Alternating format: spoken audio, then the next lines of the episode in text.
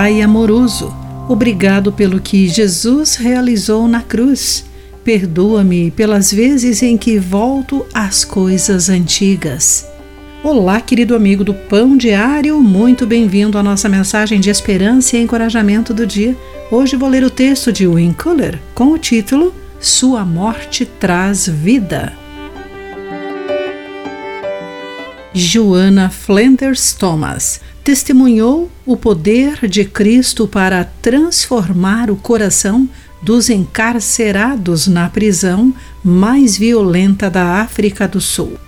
Em Eclipse da Graça, edição Mundo Cristão 2015, Philip Yancey a descreve. Joana começou a visitar os prisioneiros diariamente. Levou-lhes a mensagem do perdão e reconciliação.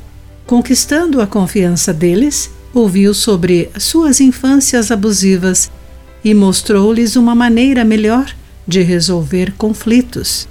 No ano anterior a isso, a prisão registrara 279 atos de violência contra presos e guardas.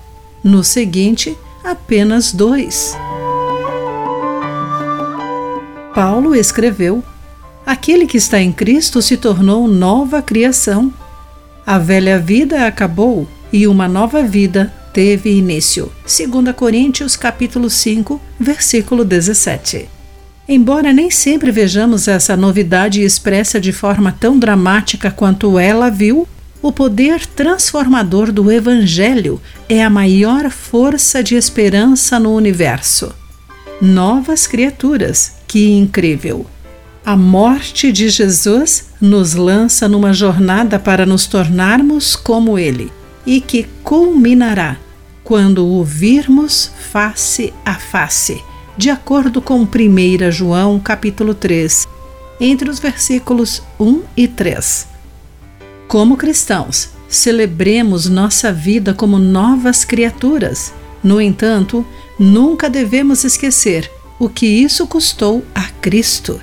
Sua morte nos traz vida, pois Deus fez de Cristo aquele que nunca pecou.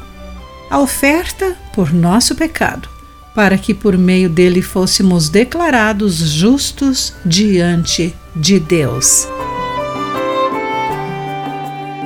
Querido amigo, que áreas da sua vida ainda precisam desse impacto da nova criação. Aqui foi Clarice Fogaça com a mensagem do dia.